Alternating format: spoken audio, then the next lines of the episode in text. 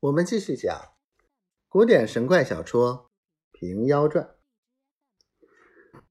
当下这娘仨随着道士从东廊下去，转过正殿，又过了斋堂，打厨下穿过，直到后边，只见两间新造的小小楼房，天井里种几株花木。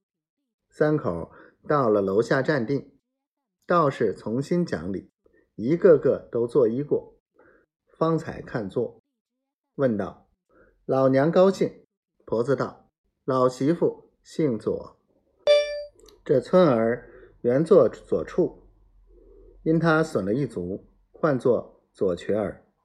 这女儿唤作妹儿。”道士道：“小道姓贾，剑号清风，今日不期而会，呃，也是有缘。”婆子道。有长家的老师傅，请来相见则个。道士道：“家师老病，几年不见客了。方才殿后西边的这小小角门里面，便是他的卧房。如今只是小道长家。”婆子道：“法侣共有几位？”道士道：“还有个小徒，正月里丧了父亲，往俗家去了。”未来，方才买酒的道人姓推，也是新进庙门不多时的。厨下还有个老乡公，单管烧火煮饭，此外并无他人。三位一路来的，怕肚里饿了，有现成的素斋可用些。婆子道：“不消的，带有干粮。”道士道：“干粮留在改日路上吃。”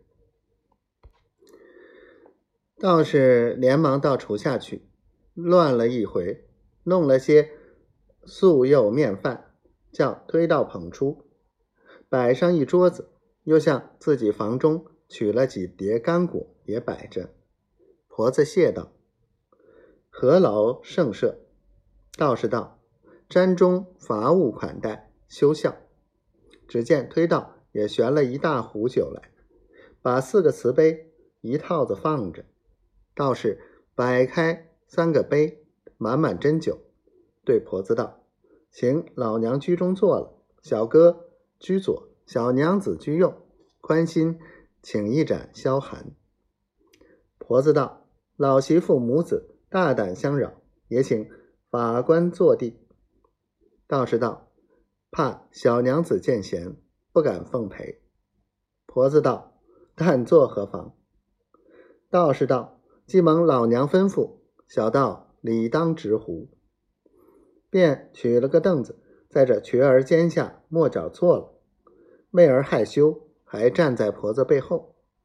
婆子道：“在客边比不得家里，我儿只管坐下，休虚了法官的圣意。”媚儿方才坐了，不坐犹可。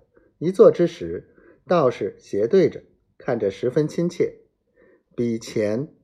愈加妖力，把这三魂六魄分明写了个锦句帖子，尽数送到他身上了。